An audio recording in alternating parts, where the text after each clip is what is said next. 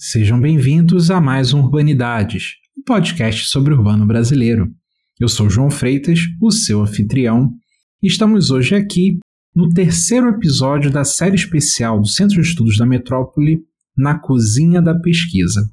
E hoje o debate vai ser em torno do tema do orçamento público e da execução orçamentária. E não, não estou aqui sozinho, Estou muito bem acompanhado da professora Úrsula Dias Pérez. Tudo bem, Úrsula? Seja muito bem-vinda. Olá, João, tudo bem? Um prazer estar aqui novamente com vocês. É, eu sou professora da IASH USP e sou pesquisadora do SEM. E também do Fábio Pereira. Tudo bem, Fábio? Tudo bem, João. Prazer falar com, com você. Eu sou técnico da Câmara Municipal de São Paulo e pesquisador associado ao SEM.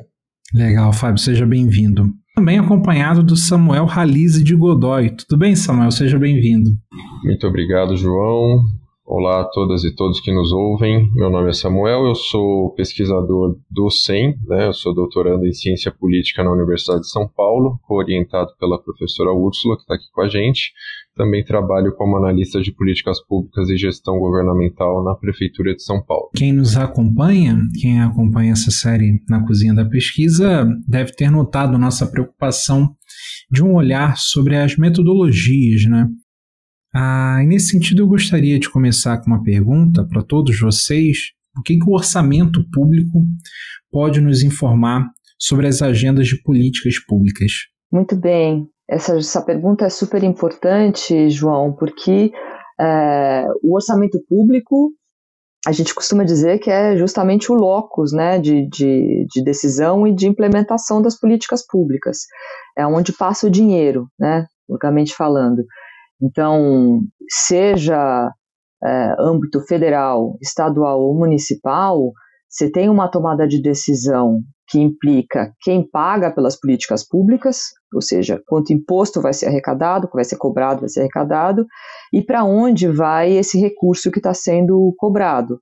Né, que tipo de arrecadação vai ser feita, quem vai pagar e aonde vai ser colocado esse recurso. Você tem uma série de regras que já determinam em parte isso, regras que são constitucionais, legais, e você tem a disputa é, da política entre vários grupos que, que têm demandas de educação, de saúde, de habitação, é, de infraestrutura, fornecedores, funcionários, sindicatos, que estão ali na disputa do que a gente chama de uma arena política, que é a arena orçamentária. Então, o orçamento, ele congrega essa disputa toda e, e, e o, o, final, o processo decisório que vai se dando ao longo do tempo e de forma conflitiva, vai determinando recursos para as diferentes políticas públicas. Então, entender o processo orçamentário, olhar o orçamento no, nos seus diferentes momentos né, de formulação e de implementação, é um olhar para como políticas públicas são é, autorizadas né, e recebem recursos e outras não.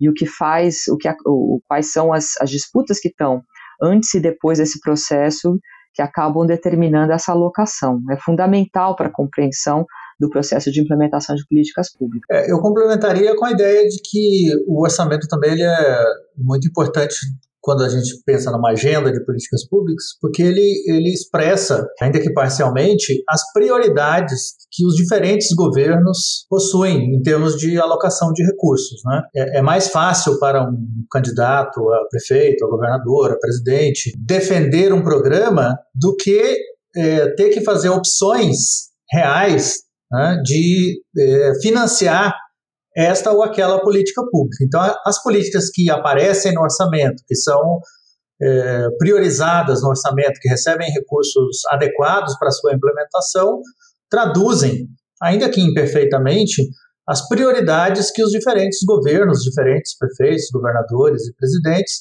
dão para as diferentes áreas de políticas públicas ou para as diferentes ações é, dentro das áreas de políticas públicas. Quer complementar, Samuel? Não, seria só repetir as palavras da professora Úrsula e do Fábio. É quando você coloca na previsão orçamentária uma política pública, você indica claramente que você está colocando recurso nela e não em qualquer outra coisa. É, assim como no decorrer da execução, acho que a gente também vai ter oportunidade de falar um pouquinho, né? No decorrer da execução orçamentária, quando algo não estava previsto e você faz caber no orçamento usando os mecanismos, os instrumentos que a legislação prevê, você mostra que também a prioridade muda, né? a agenda de políticas públicas muda e o orçamento como uma arena, como uma dimensão das políticas públicas aparece aí muito fortemente como algo que não muda, não é estático, né? uma coisa meio que viva durante todo o ano, durante todo o quadriênio aí que, que compõe uma gestão qualquer. Como eu disse no início, né, a gente tem uma preocupação de, de explorar um pouco os meandros metodológicos, as trajetórias metodológicas que vocês percorreram nos seus trabalhos. É, eu imagino que isso pode ser útil, inclusive, para outros pesquisadores que busquem a se embrenhar por esse campo do, do orçamento. É, talvez o caminho mais óbvio para entender orçamento e, e, execução orçamentária fosse se dedicar a acompanhar a lei orçamentária, já que ela prediz ali onde alguns, alguns orçamentos, algumas verbas serão alocadas. No entanto, na nossa realidade, a lei orçamentária não necessariamente corresponde ao orçamento que é executado. Então, como pesquisar orçamento se talvez o principal documento de referência não nos informa tanto? Como acompanhar essas dinâmicas diferentes de execução orçamentária?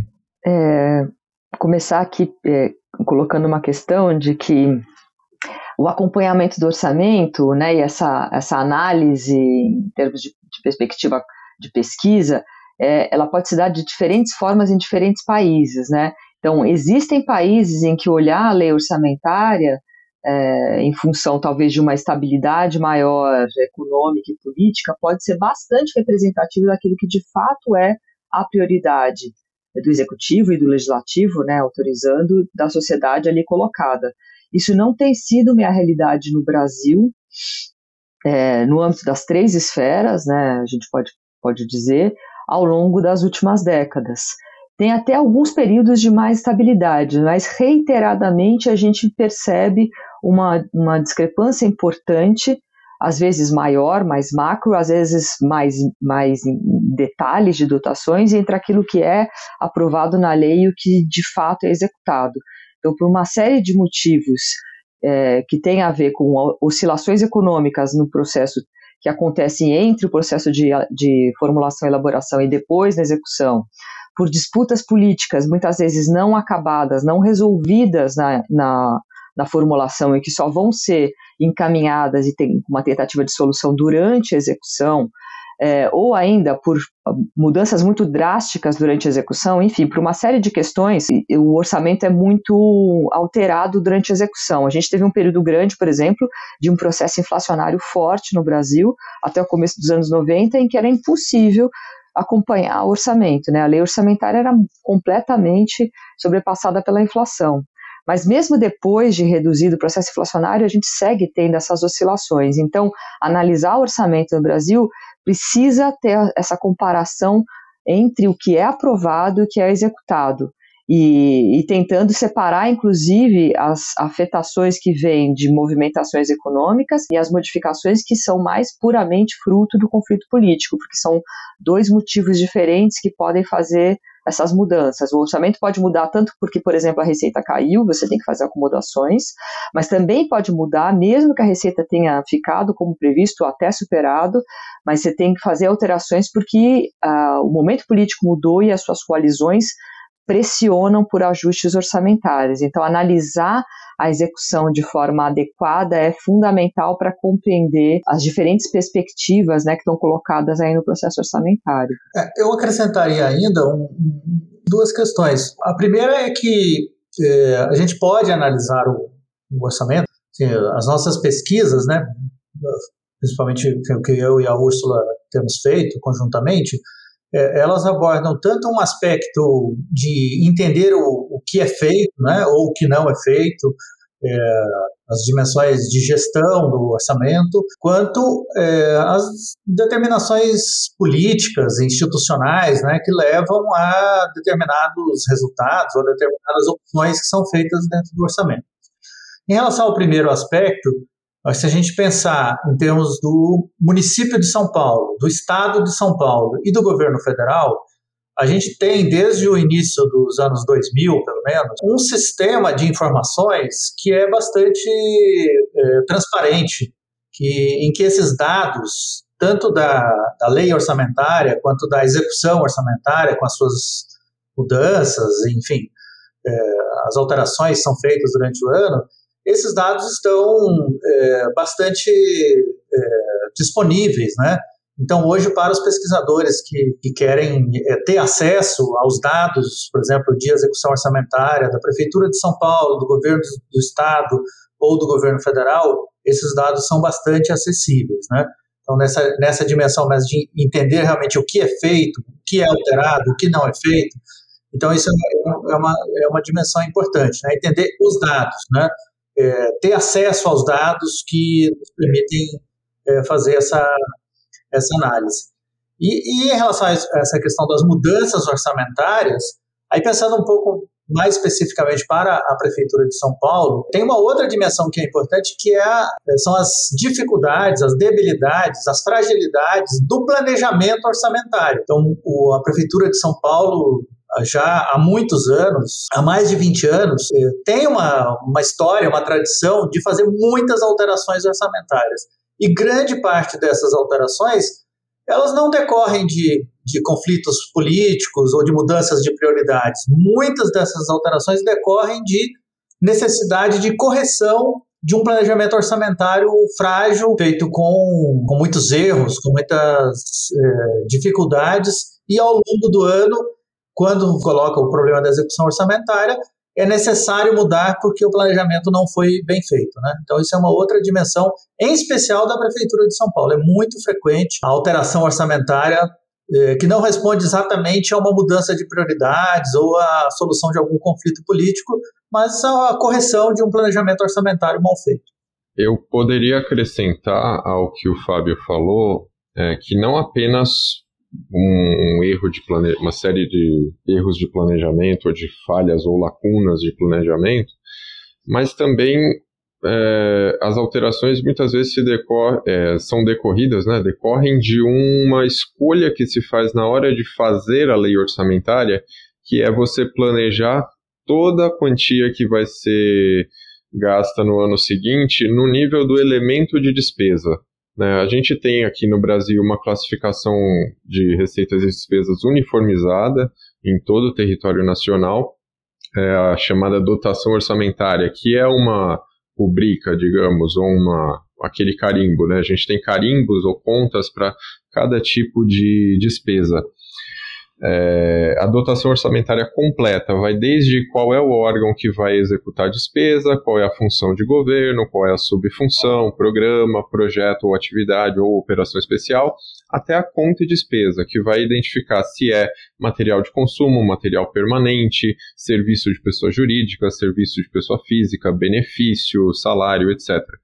Se a gente tem uma lei orçamentária que prevê que vai gastar, sei lá, R$ 1.500 em material de consumo e 1.600 em serviços.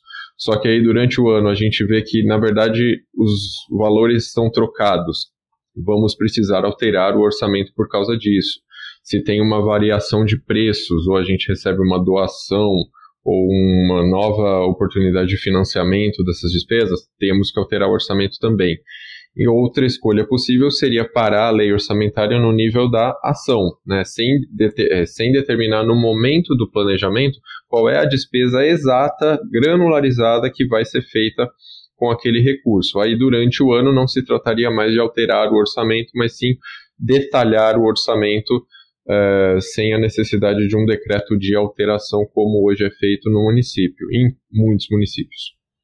Muito bem, essas questões são todas importantes e eu estou aqui pensando também no processo de execução orçamentária, as alterações, é, e que muitas vezes essa incidência vem não necessariamente, essa incidência, né, a, a, demanda por alteração vem não necessariamente do executivo, ela pode vir da, da sociedade civil, é, ou mesmo da sociedade civil via pressão do legislativo ou propriamente de interesses do próprio legislativo. Né? Uma das coisas importantes para a gente pensar no processo orçamentário é como é que se dá a relação executivo-legislativo em torno do fundo público, né? na disputa pelo processo, pelo, pelo o locus orçamentário, pelo, pelo volume de recurso orçamentário.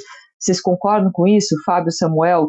Que é estudar o orçamento também é estudar como é que se comportam esses dois grupos de atores políticos, né, o executivo e o legislativo no entorno do fundo público? Não, é, certamente, mas é, a Constituição brasileira ela dá ao legislativo uma, uma voz muito, muito importante no processo de elaboração, de aprovação do orçamento, né? mais propriamente da, da, da aprovação, né? e, e permite que o, o legislativo, autoriza o legislativo a fazer assim, uma série de mudanças e mudanças fundamentais é, é, na proposta de lei orçamentária que o executivo envia para o, o legislativo. Né? Essas alterações, elas nem sempre, ou na maioria das vezes, né, pela experiência que a gente conhece, ela, ela não se dirige à, à alteração que o legislativo procede durante a aprovação na, nas casas legislativas, as questões mais eh, de mérito, as grandes decisões alocativas, é, envolvidas no orçamento. Né? A nossa tradição é mais que o, o legislativo, os parlamentares se dediquem a escolher algumas ações mais de interesse do direto do, de grupos dos seus eleitores, é, determinadas localizações, é, grupos regionais, né? É, é, é uma tradição que, que não mudou no, acho que do nosso legislativo, talvez desde a desde que o legislativo começou a participar do, do processo orçamentário. Né? É, mais recentemente, é, a gente teve alterações importantes nesse, nesse, é, nessa relação né, entre o executivo e o legislativo, em especial no plano, no plano federal, né, em que as chamadas emendas individuais passaram a ser de execução obrigatória, ou seja, o executivo não tem mais discricionalidade, não tem mais possibilidade de escolher entre executar ou não as emendas individuais que os parlamentares é, apresentam ao, ao, ao, orçamento, mas essas, essas emendas elas têm um, um valor limitado pela própria, é, pela própria Constituição. Né? Então, é, se adotou a emenda chamada emenda impositiva, mas ela, ela responde por uma parcela pequena dos valores é, alocados no orçamento. E mais, assim, de forma ainda mais recente, né, nós tivemos esse fenômeno no, que ficou conhecido no plano federal como o orçamento secreto, né, as emendas de relator, em que grande parte do, do recurso livre, do recurso discricionário que, que compõe o orçamento da União, passou a ser alocado para interesses ou, enfim, para ações, é, financiamento de políticas decididas pelos parlamentares e não pelo executivo. Né?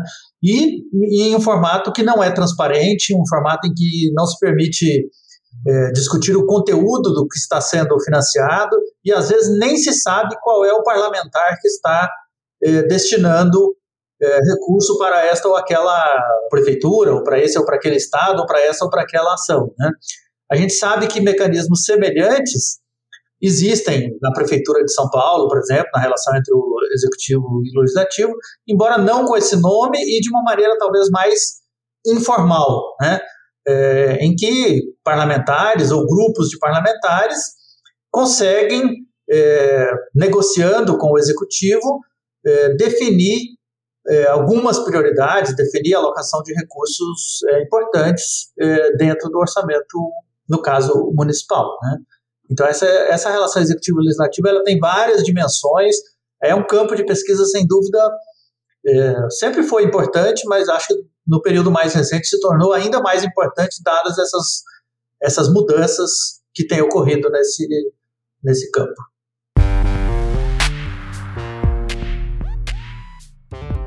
Urbanidades é apenas uma das iniciativas do Urban Data Brasil banco de dados bibliográfico sobre o urbano brasileiro. Em nosso site você encontra milhares de referências classificadas, textos digitalizados para download gratuito e pode registrar trabalhos de sua autoria. Visite urbandatabrasil.fefeleste.usp.br e siga também nossa página no Facebook.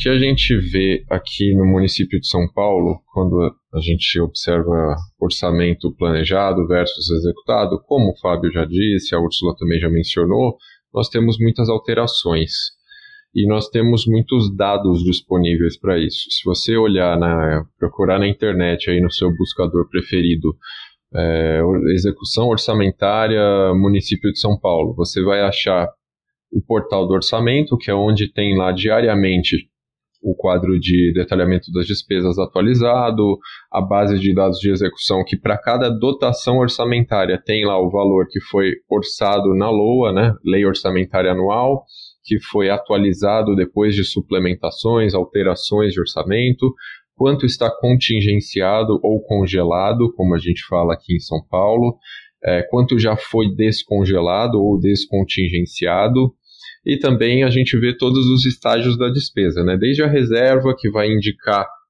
o, a intenção do, da, da, prefeitura, né, do governo, de usar aquele recurso para determinada finalidade, até o empenho, que é quando o recurso já está comprometido com determinado credor para determinado objeto, até o pagamento, ali, aliás, até a liquidação, que é quando a obrigação de é, de um fornecedor ou de um parceiro já foi liquidada, né, ele já faz direito a receber aquele, aquele recurso, e o pagamento, que é a transferência do numerário da conta da prefeitura para a conta do fornecedor ou do parceiro.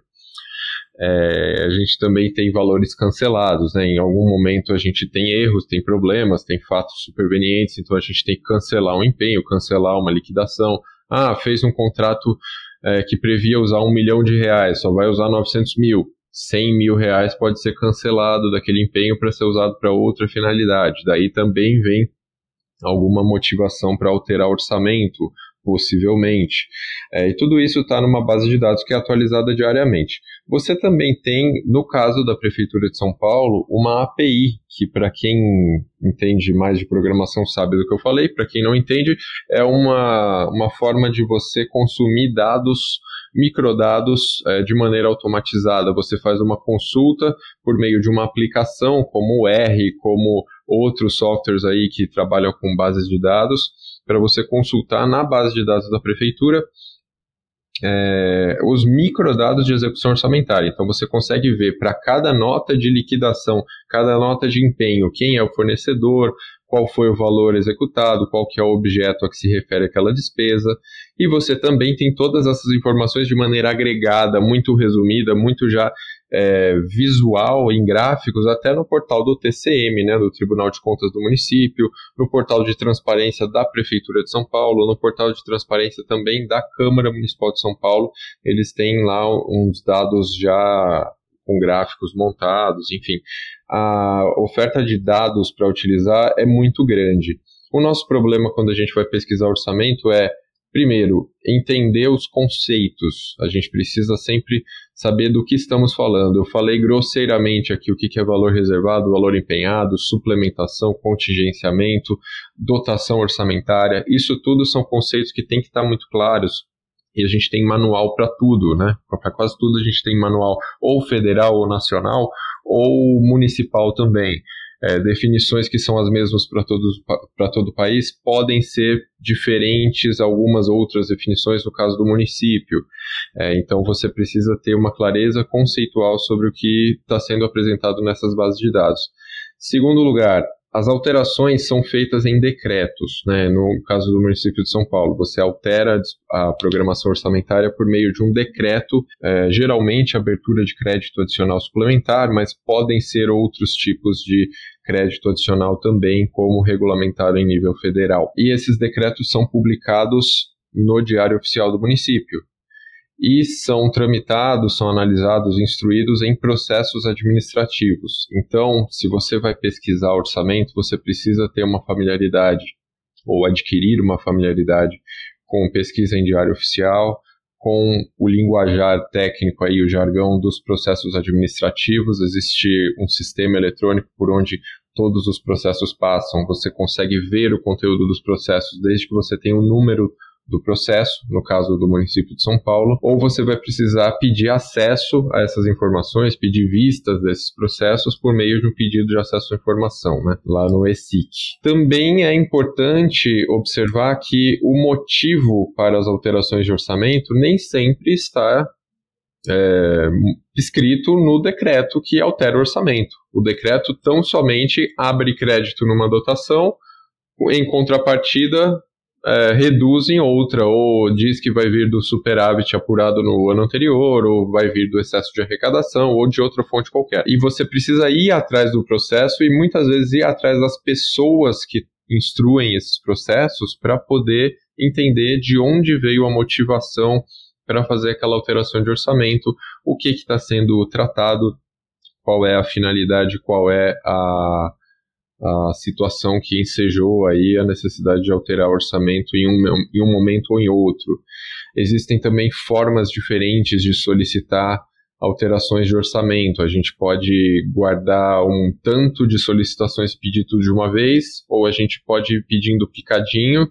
É, dependendo do tipo de alteração, precisa ser aprovado por uma, por uma arena decisória superior à própria Secretaria da Fazenda, em outros casos não, a própria Secretaria da Fazenda resolve e alimenta o prefeito ali com as informações que ele precisa para decidir se altera ou não. Então a gente tem que ter todos esses elementos na cabeça: é, as institucionalidades envolvidas, os sistemas, as pessoas, a prioridade em termos de agenda política, em termos de programa de metas, no caso de São Paulo, que é a nossa peça de, de planejamento planejamento prioritário aqui, né, das, das ações prioritárias, das ações estratégicas para o horizonte da gestão municipal de quatro anos. Enfim, são esses elementos pelos quais a gente tem que navegar quando vai estudar orçamento, pelo menos em São Paulo.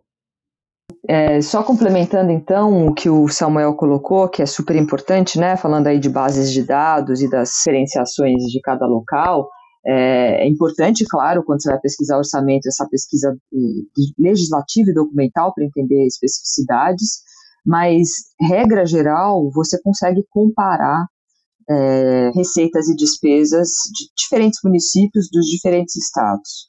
É, então, isso, isso é possível, você tem banco de dados nacional que congrega essas informações da, da Secretaria do Tesouro Nacional, e você consegue fazer essa comparação quantitativa. Então, é, esse tipo de comparação em orçamento é possível, ainda que você para uma análise mais aprofundada, né? Você precise, para uma análise qualitativa, você precise sim recorrer é, a documentos, a regras legais, a normas, manuais e muito, muito provavelmente também entrevistas com atores-chave para poder entender os meandros do processo orçamentário em cada local.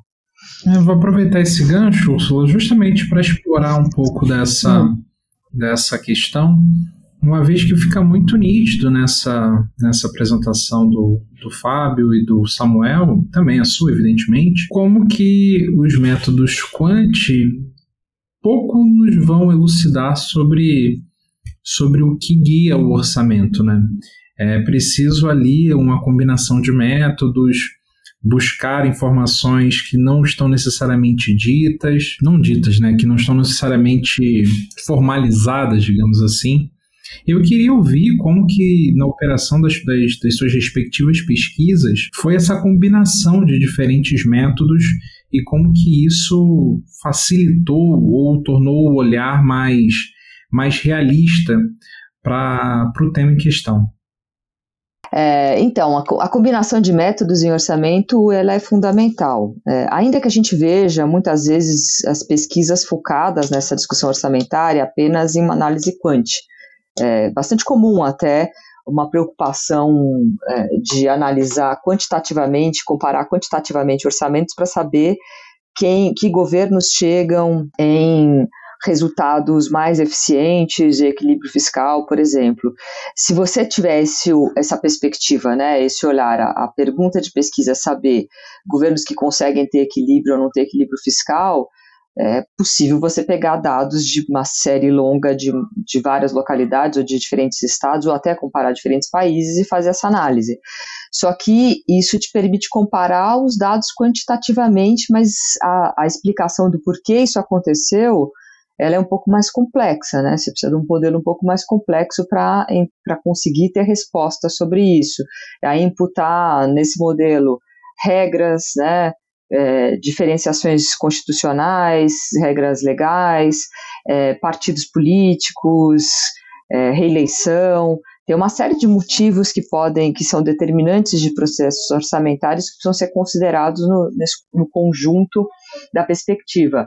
Quando a gente está buscando entender como é que é feita a governança orçamentária, ou seja, o processo de decisório interno ao orçamento, ou ainda a disputa executivo-legislativo, essa comparação apenas quantitativa vai dizer muito pouco, porque você precisa entender o que motiva os atores, quem são os atores, como eles se relacionam, o que está motivando os atores, seus interesses, e aí certamente você tem que se aprofundar numa análise é, de quem são os atores, um mapeamento, né, uma análise de envolvimento de atores, entrevistas ou questionários com esses atores para compreender isso, e uma certa perspectiva histórica né, da movimentação desses interesses ao longo do tempo. Então, só análise quantitativa, de fato, ela responde é, de forma muito limitada as questões né, e as disputas na, na, no processo orçamentário.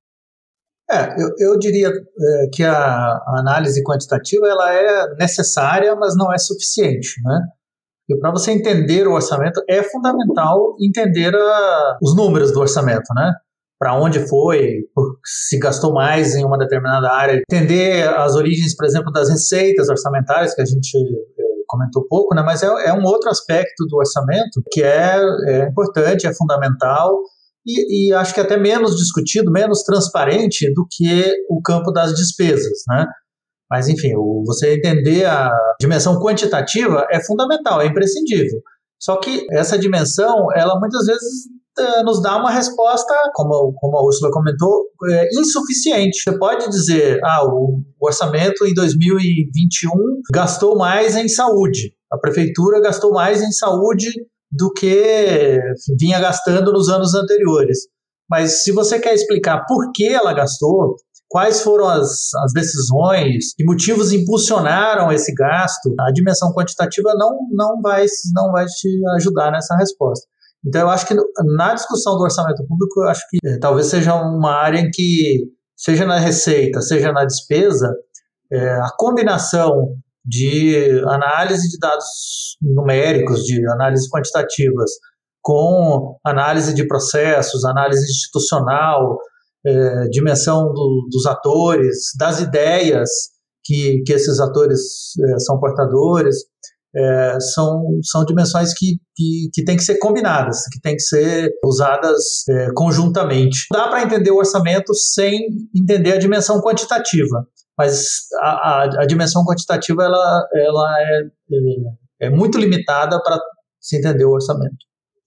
É, eu diria basicamente as mesmas coisas e complementaria com o, o ritmo, né? O ritmo de execução do orçamento e o ritmo de alteração do orçamento também é explicado por coisas que não estão somente na base de dados, não estão somente nos decretos, nos processos de alteração do orçamento.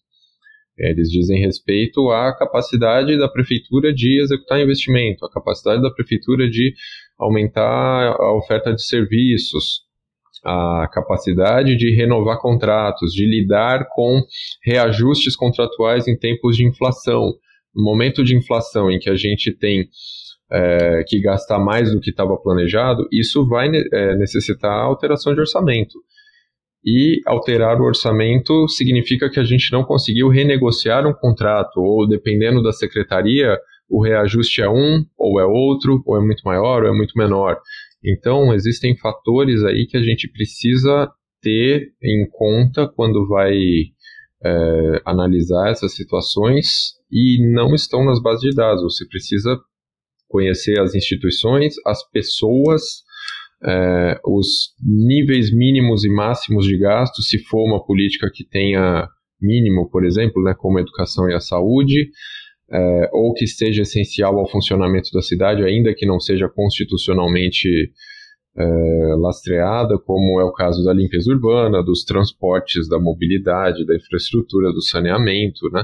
A gente precisa entender o, é, o que, que está dado e o que, que precisa funcionar em cada um desses espaços de política pública. É, na nossa realidade, os municípios que são os principais responsáveis pela implementação das políticas públicas brasileiras. E a implementação das políticas públicas, na maior parte dos casos, envolve também a execução orçamentária de, de, de verbas que são federais. Eu queria entender nessa, nessa lógica de, de acompanhar os orçamentos, como que o dinheiro passando de mãos em mãos nessas diferentes esferas, né? saindo do federal, indo para o estadual, saindo do federal, indo para o município, isso é um ponto de pesquisa? Como que isso pode ser também encarado como objeto de pesquisa, mas também como que isso dificulta o processo de acompanhamento dessa, desse orçamento? É, os municípios, João, principalmente né, no, nos últimos tempos, após a Constituição de 88, ele, eles cada vez mais foram se configurando como é, os, os, entes que ofertam as políticas públicas sociais né, no Brasil, educação, é, saúde, assistência, é, em, em, áreas específicas, né, mas com a porta de, de entrada nessas políticas muito fundamentalmente. E, em função disso, eles são receptores de, de, de um compartilhamento, né, de uma partilha tributária importante que é definida na nossa Constituição. Então, entender esse processo né, de, de recebimento de recursos, né, de transferências intergovernamentais para os municípios, está é, tá no âmbito de pesquisa do federalismo fiscal, se os municípios recebem e recebem de forma suficiente a dar conta da oferta de políticas é, e o quanto eles conseguem ter equilíbrio nas diferentes regiões do Brasil para dar conta dessa oferta de políticas de modo equânime. Então, é uma super agenda de pesquisa, tanto na, na área da educação, na saúde, na assistência, como na própria área do federalismo especificamente como é que isso é feito e, inclusive, numa perspectiva de é, da, do peso dessas transferências intergovernamentais vindas do governo federal e as vindas também do governo estadual, que também repassa recursos para os municípios, e é, vis-à-vis o peso que a arrecadação própria dos municípios tem nos seus orçamentos. Se a gente olhar para a maior parte dos municípios brasileiros, é, o peso das receitas próprias é pequeno vis-à-vis as transferências, né? As transferências são muito representativas para mais de, de 80% dos municípios.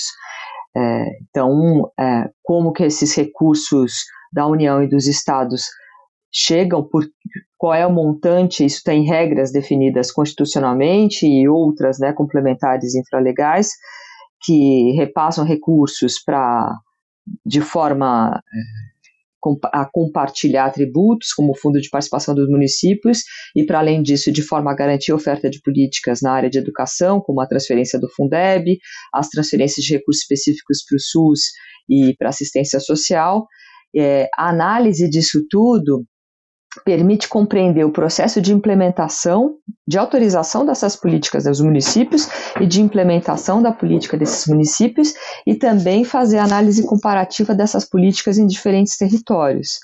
É, porque muitas vezes as, as regras definidas para o repasse desses recursos não conseguem garantir uma alocação equânime diante do nosso nível de desigualdade brutal né, nos, nas diferentes regiões, que é histórico e, aliás, se a gente considerar o período mais recente, só, só tem se aprofundado, né, especialmente com a pandemia.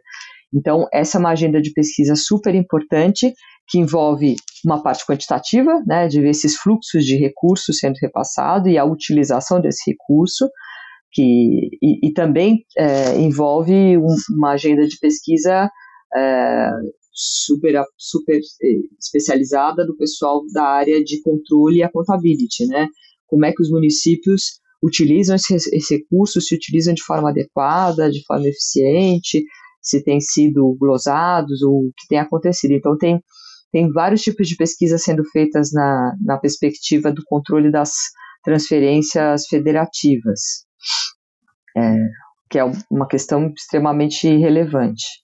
É, e aqui é importante também lembrar que, é, que é, uma, é uma vantagem, né, do ponto de vista da, das classificações orçamentárias, é, é, possível identificar, seja no orçamento do município, do estado ou no orçamento da União, tanto o que o ente transferiu e para quem ele transferiu, quanto é, de quem ele eventualmente recebeu, né, é, e para fazer o quê.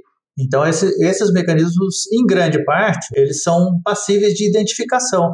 Então, você, analisando os dados, por exemplo, do orçamento do município de São Paulo, você consegue identificar é, o quanto esse é, o município recebeu, por exemplo, em um determinado exercício, de um ano fiscal, de transferências da União, de quais tipos de transferências foram transferências do Fundeb, enfim, no caso, ou transferências do SUS, é, ou transferências voluntárias, né, é, fundo de participação, né, e da mesma forma o que recebe do, do, do Estado. Né.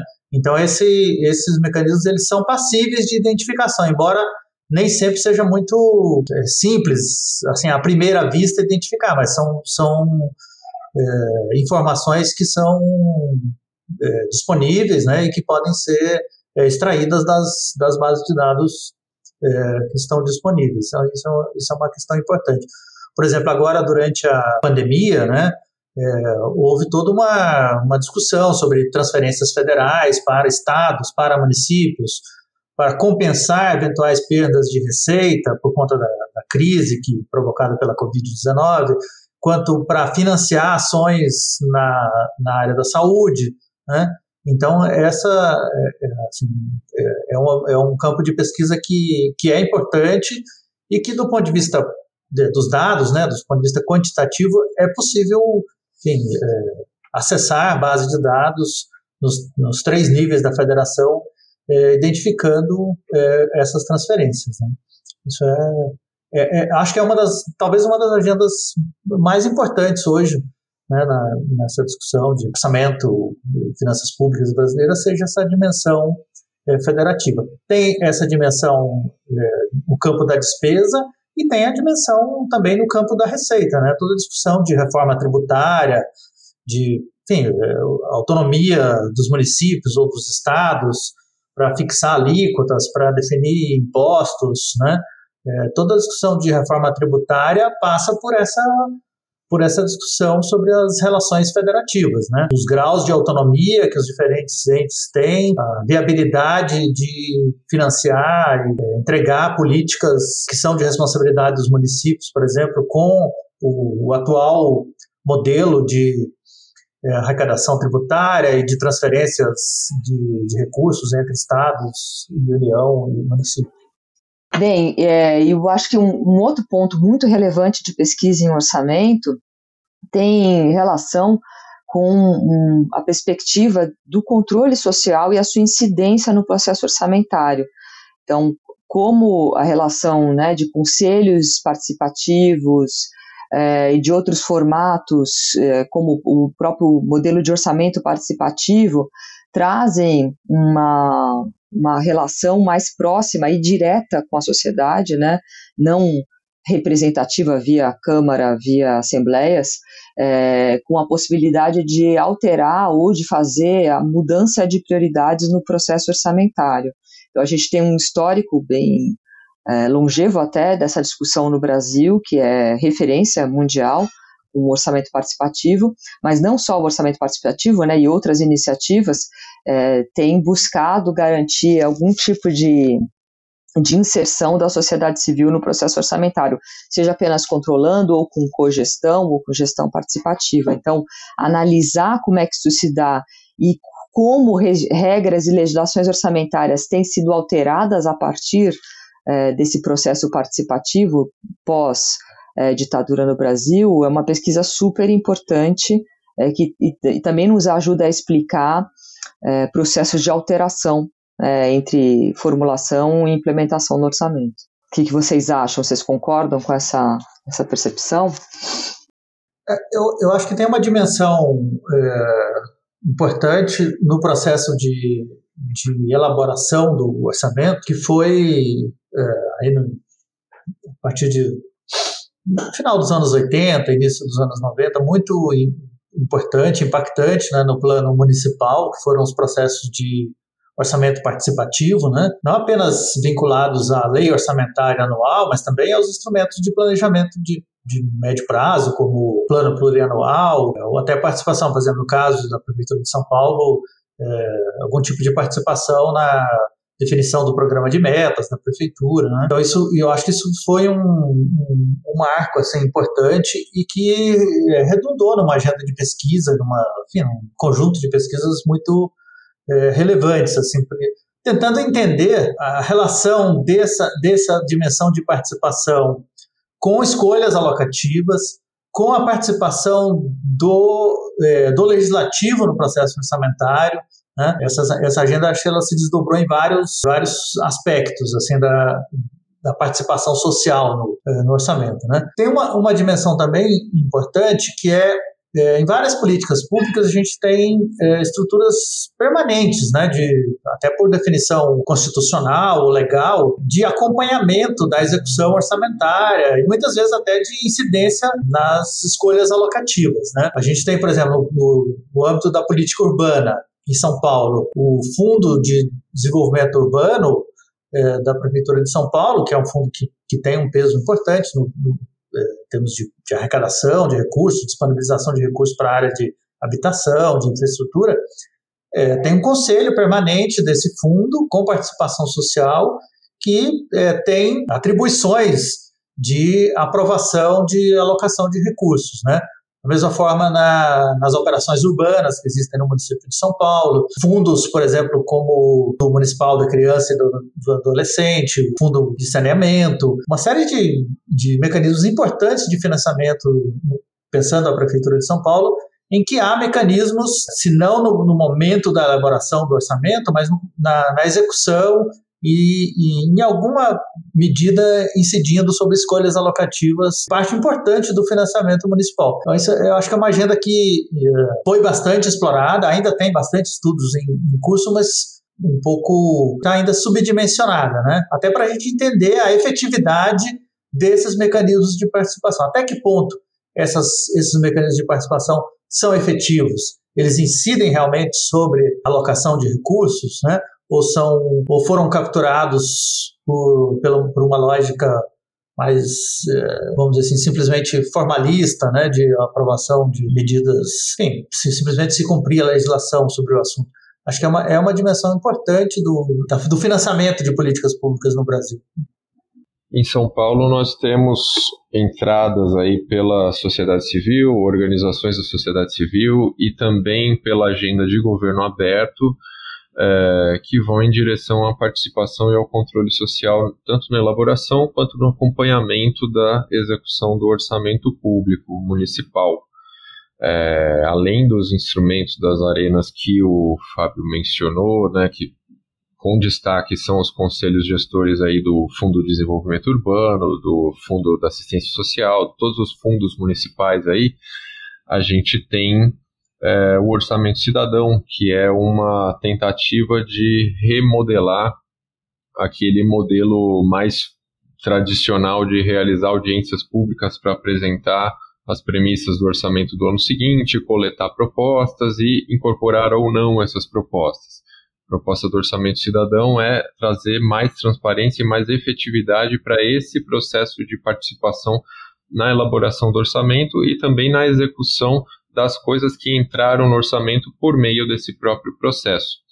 É, por conta da pandemia, essa coisa ficou um pouco restrita né, em audiências eletrônicas, uma plataforma eletrônica, é, e com o, com o decorrer do tempo, passada essa fase mais trágica da nossa história, a gente espera que a prefeitura vai realizar as etapas presenciais desse processo participativo, que vai envolver grupos de trabalho das pessoas que moram nas 32 subprefeituras de São Paulo, em espaços que tenham presença dos técnicos das secretarias para discutir propostas e que elas sejam de fato colocadas já no orçamento é, porque a gente vai ter lá os técnicos, representantes da prefeitura e representantes da população para falar sobre o que, é prioritário, o que é demanda da população para cada lugar e dentro dessas demandas o que, que é viável, o que, que é inviável, quanto custa, qual é a programação estimativa de cada investimento, de cada gasto, e assim a gente consegue tornar um pouquinho mais efetiva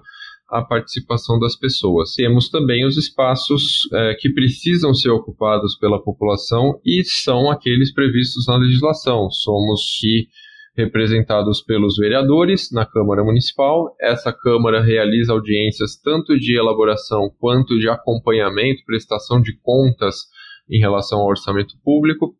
Esses espaços precisam ser ocupados, precisam ser apropriados aí pela, pela população, pelas organizações da sociedade civil, cidadãs, cidadãos que não estejam é, associados aí em torno de agremiações quaisquer. Temos também aqueles espaços que foram criados há alguns anos ou estão previstos há mais alguns anos e vem funcionando de alguma forma ou vem sofrendo problemas, né, como o Conselho Participativo Municipal e o Conselho de Representantes, é, principalmente. O Conselho Participativo foi criado também em 2013, é, acabou de ter eleição agora, né, está tendo nesse entre os meses de agosto e setembro de 2022 para mais dois anos.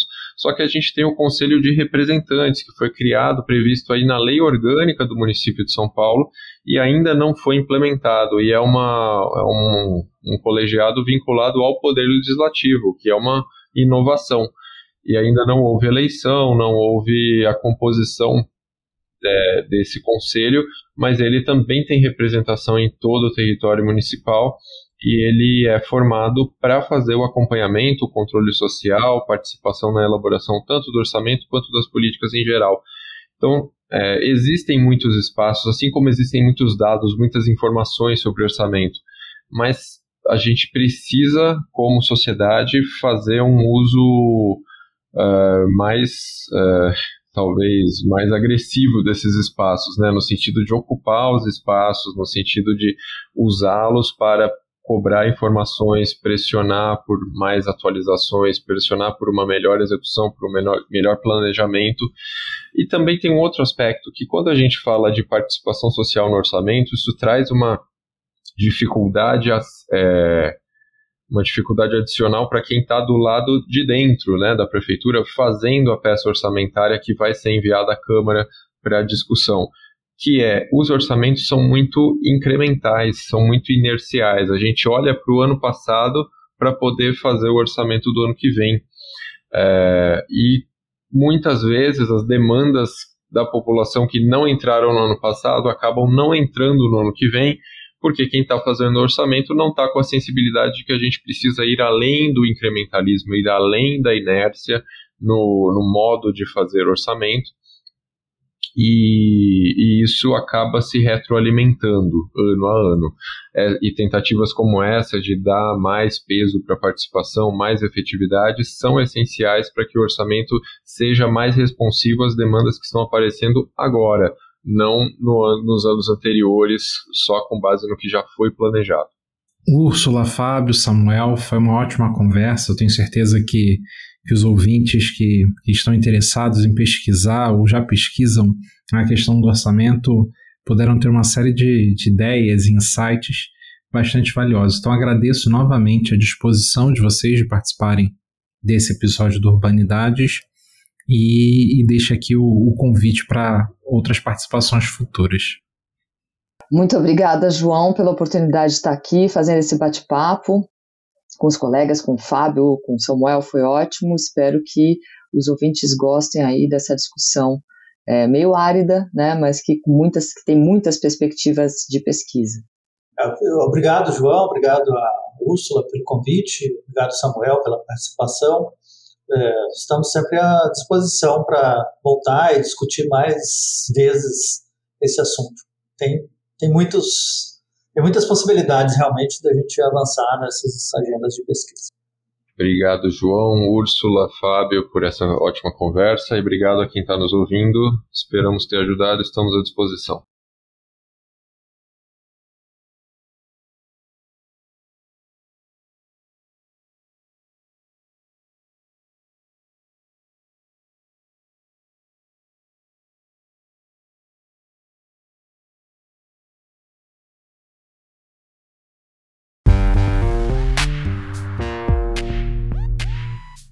Este episódio foi editado por Luana Baracho. O Urbanidades é produzido pelo Urban Data Brasil, banco de dados bibliográfico sobre o Brasil urbano. Ele é feito por bolsistas e associados, sob coordenação da professora Bianca Freire Medeiros. O Urban Data está vinculado ao Centro de Estudos da Metrópole e está sediado no Departamento de Sociologia da Universidade de São Paulo. Visite o perfil do Urbanidades no Instagram, Urbanidadespodcast, e a página do Urban Data Brasil no Facebook.